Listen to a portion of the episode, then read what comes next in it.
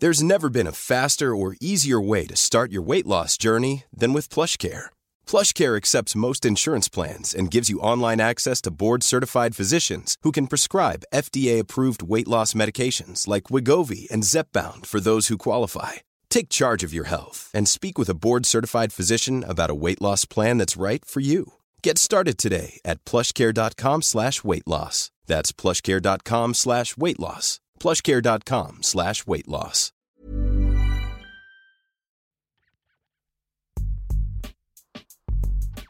Ici Juliette, je suis heureuse de vous retrouver pour le 13e épisode de Graines d'Orienté, un podcast où, grâce aux témoignages de mes invités, nous partons à la recherche des ressorts de l'orientation et de la réorientation épanouie. Aujourd'hui, je reçois Grégoire Van Steenbrug, qui a créé l'école dans laquelle il aurait rêvé de s'épanouir plus jeune, le cours du pont de pierre. J'ai découvert son parcours dans le livre de Christy Van Bremerge sur l'ikigai. Cette personnalité généreuse se consacre aujourd'hui aux élèves en rupture avec le système scolaire traditionnel et j'ai tout de suite voulu en savoir plus parce que le parcours de Grégoire n'est pas vraiment linéaire. Et aujourd'hui, il peut enfin affirmer avoir trouvé sa raison d'être et de se lever le matin avec la banane. Je vous laisse donc tout de suite écouter son cheminement pour enfin vivre de ce qui a du sens pour lui. Bonjour Grégoire. Bonjour Juliette. Merci beaucoup de me recevoir dans ces locaux flambant neufs. C'est le cas, oui, ça, c'est le cas. Ça fait juste trois semaines qu'on est installé ici. Et euh, alors, du coup, ma première question, c'est quel serait le pire conseil d'orientation que l'on pourrait donner? Le pire pour moi, c'est euh, tu feras rien de ta vie. Quoi. ça, c'est euh, surtout quand on le dit jeune. C'est les élèves vus de, la part d'un adulte, les, les, enfants ont tendance à le croire. Et, et c'est un peu la pire chose qu'on puisse entendre. Est-ce que c'est un conseil que toi tu avais entendu jeune ou c'est quelque chose que tu as entendu par la suite? Non, je ne euh, l'ai pas entendu, euh, je l'ai pensé sur certains, euh, je ne l'ai pas prononcé, mais rien que le fait d'y avoir pensé, j'en ai culpabilisé. Si on se ramène quelques années en arrière et qu'on revient au petit Grégoire, qu'est-ce que tu rêvais de faire? Donc aujourd'hui tu es directeur d'une école, précepteur, et, mais enfant, qu'est-ce que tu rêvais de faire? Euh, tout jeune, euh, je souhaitais être pâtissier, tu vois. Euh, c'est un peu loin de ce métier-là, parce que sans doute par gourmandise, mais c'est un métier qui m'attirait. Et l'idée, finalement, tu l'as abandonnée Elle, s'est émiettée avec, avec les, les, les, années, les apprentissages. J'aimais bien les maths et je me suis orienté vers des études d'ingénieur parce que c'est quelque chose qui me, qui me parlait et j'avais envie de créer des choses et puis des choses assez technologiques et donc, euh, donc j'ai, pas regretté ce choix-là même si j'ai trouvé ça parfois un petit peu long et pas très très euh, ouvert puisque puisqu'on est vraiment plongé dans les sciences et on oublie euh, tout le reste. Alors je suis très heureuse de t'avoir aujourd'hui dans le podcast parce que j'ai pu découvrir ton parcours dans le livre de Christy sur l'ikigai. donc les auditeurs pourront se repencher sur ce précédent podcast. Et euh, j'ai vraiment été touchée par, euh, par tes mots et tu dis notamment, surtout quand on, quand on connaît ton parcours, tu dis notamment que tu n'étais pas très heureux à l'école. Donc pour quelqu'un aujourd'hui qui est directeur d'école, c'est quelque chose qui marque et donc je voulais absolument savoir euh, pour quelles raisons tu n'étais pas très heureux à l'école et est-ce que tu avais réussi à donner du sens ensuite à tes apprentissages scolaires? Alors oui, j'ai pas été très heureux à l'école parce que je trouve que c'est un milieu difficile. Je trouve que c'est dur d'être toute la journée assis et, à recevoir des enseignements euh, au rythme qui n'est pas le sien, au rythme d'une classe, et d'être jugé et sanctionné, sachant que je, euh, m'identifiais personnellement aux notes que je recevais et j'avais aucun, aucun distinction, aucune distinction entre le travail qui était jugé et moi. Donc c'était moi qui étais jugé et quand la note n'était pas bonne, je trouvais ça extrêmement violent. Euh, ça a été en plus parce que là, a été à, la fois très bonne par moments, très mauvaise par d'autres moments, et au prix d'efforts considérables, elle est redevenue bonne, mais, euh, mais des efforts qui m'ont obligé à me contorsionner, à rentrer dans les cases, à, travailler énormément, parce que je, il me faut du temps pour faire les choses, et euh, pour, pour finalement voilà, sortir être dans le modèle. Mais par contre, ça m'a pris, on reviendra un peu plus tard là-dessus, je pense, des années pour me décontorsionner et retrouver ma mobilité et ma créativité.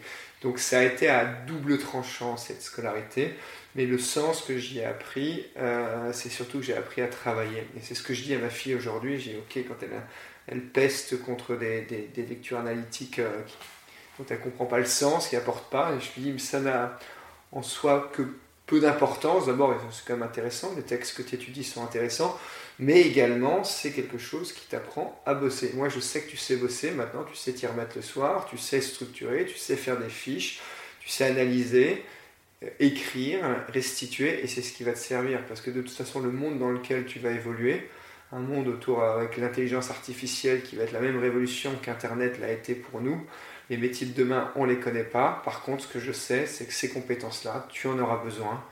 Et, je veux que tu les aies pour, pour être armé pour la suite. Alors, le début de ton parcours professionnel, tu le fais en entreprise, c'est ça?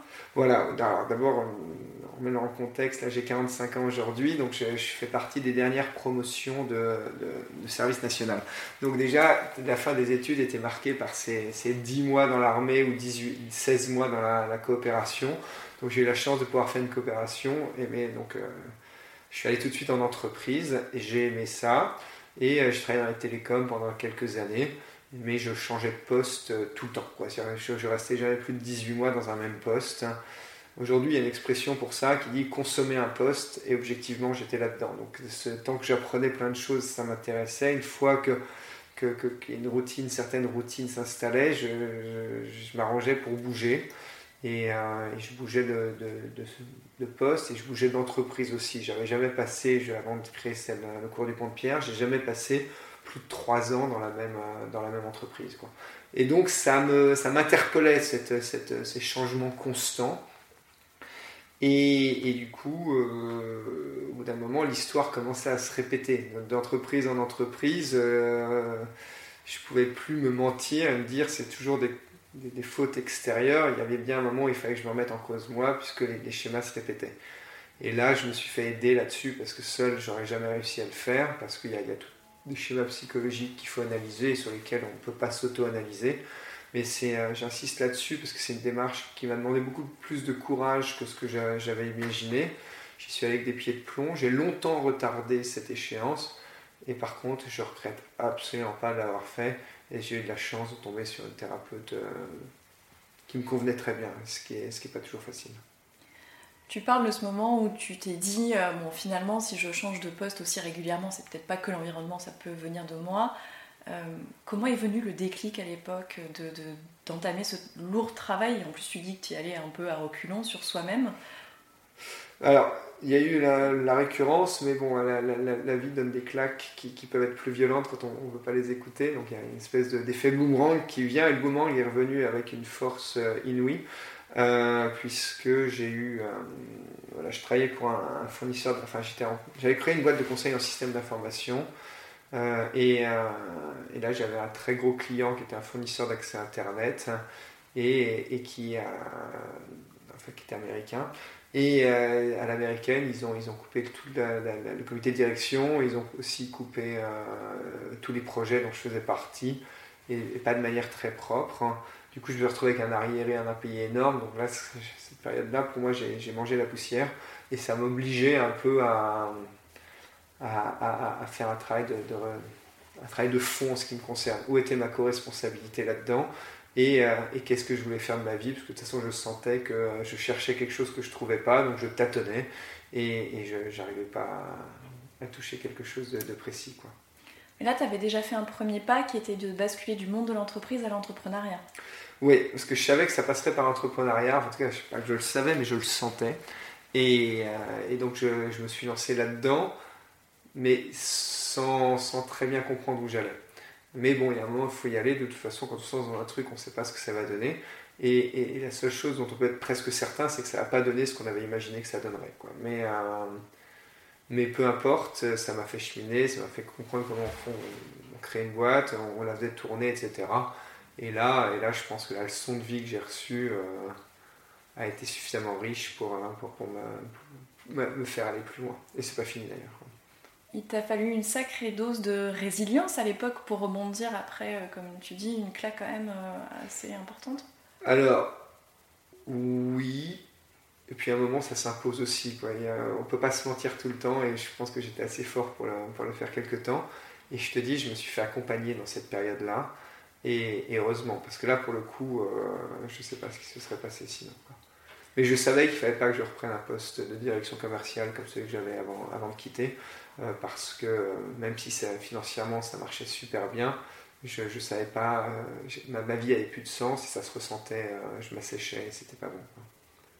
Par contre, j'avais pas trouvé la solution. C'était donc ça, c'est l'accompagnement qui t'a apporté la solution? C'est l'accompagnement, c'est euh, moi je fais pas mal d'oraisons ou de prières, donc c'est ça aussi qui m'a qui m'a guidé. Je me suis un peu laissé guider, mais au quotidien, c'était pas facile à gérer quand même.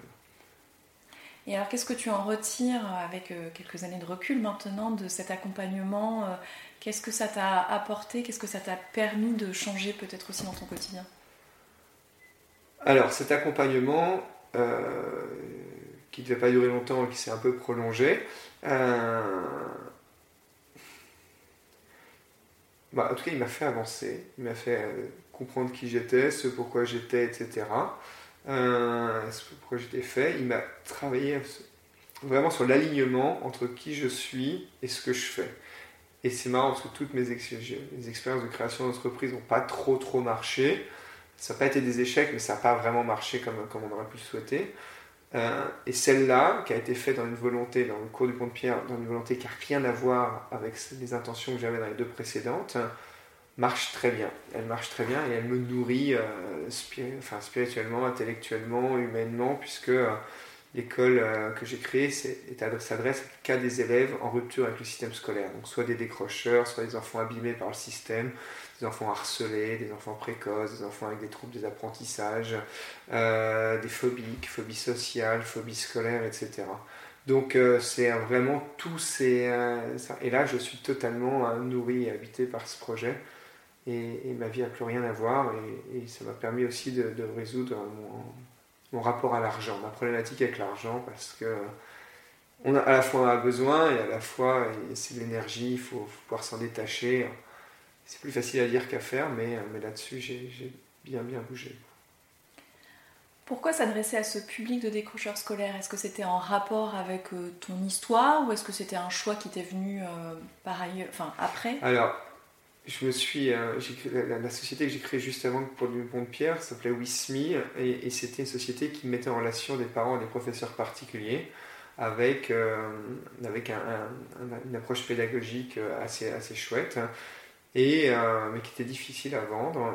Euh, et du coup, comment dire, j'ai été confronté à des familles qui avaient des enfants qui étaient à la maison. Et donc j'ai trouvé des précepteurs que j'envoyais, et les précepteurs me disaient c'est bien, on arrive à sauver de scolarité, là on les inscrivait au CNET, tout ça. Mais euh, moi j'y vais 10 heures par semaine, je ne peux pas faire plus, la famille ne peut pas payer plus, mais c'est très insuffisant. Et la jeune fille de 13-14 ans, est seule toute la semaine dans son appartement, dans sa chambre, elle ne voit que moi.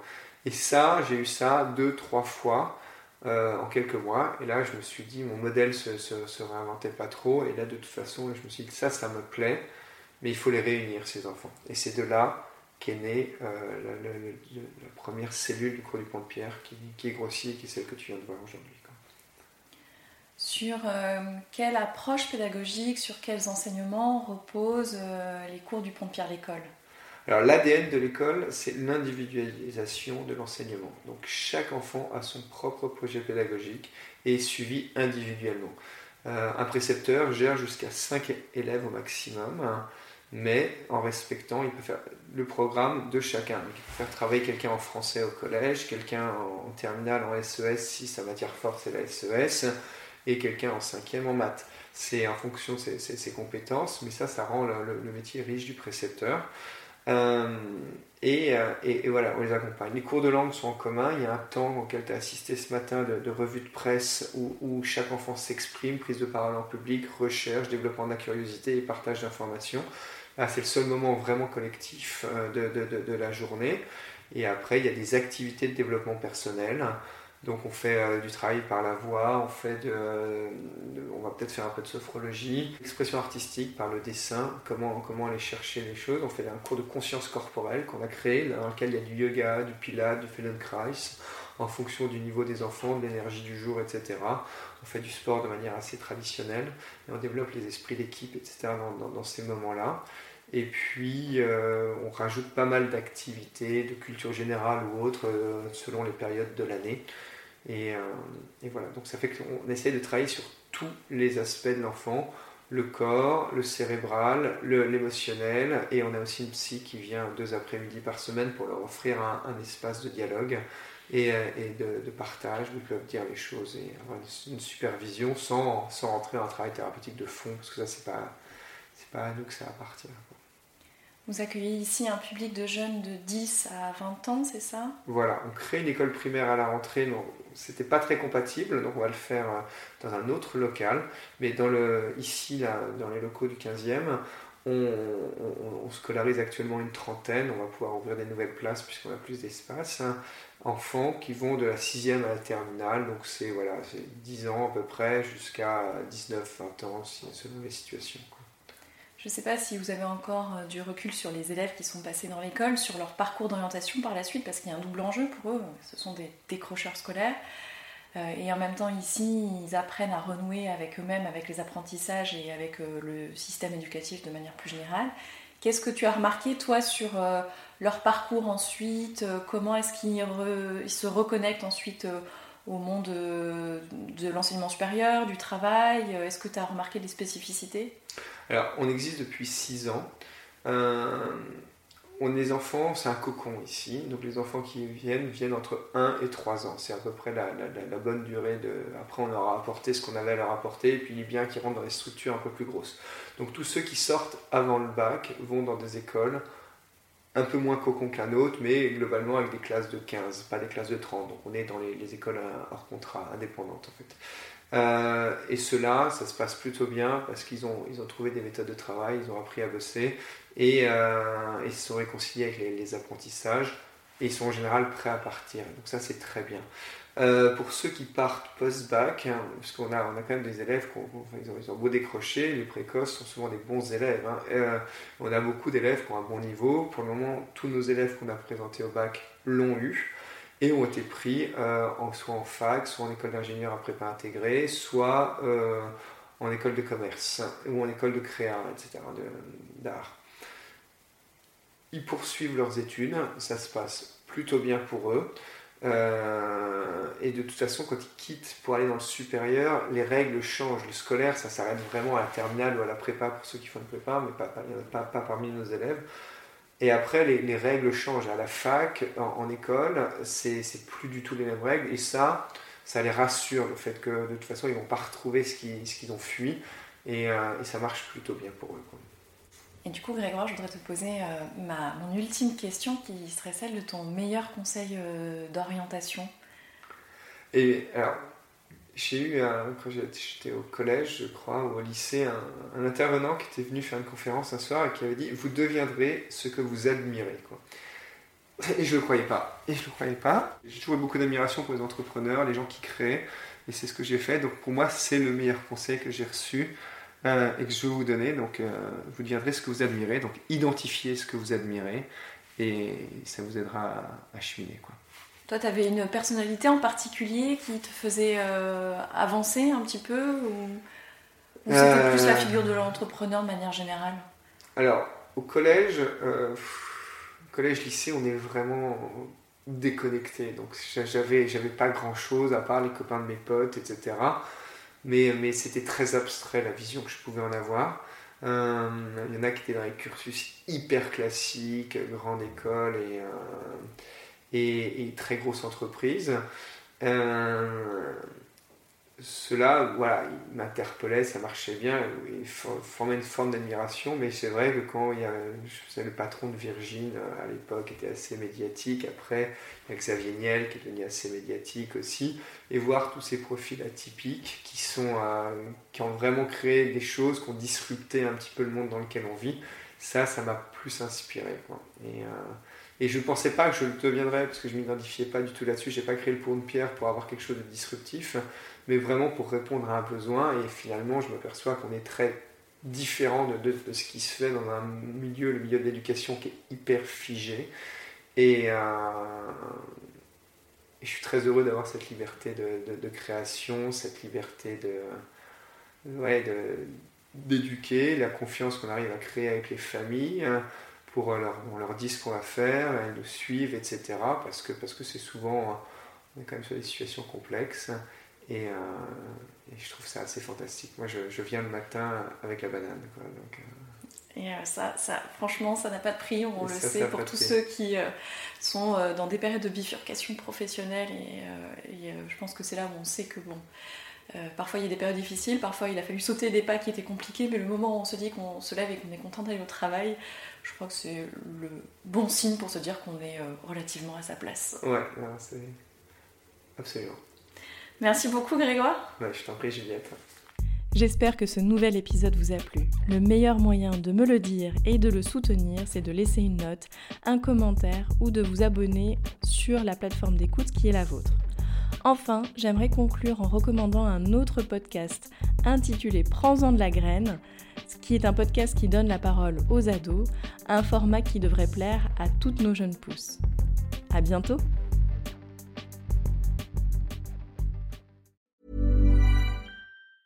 Planning for your next trip?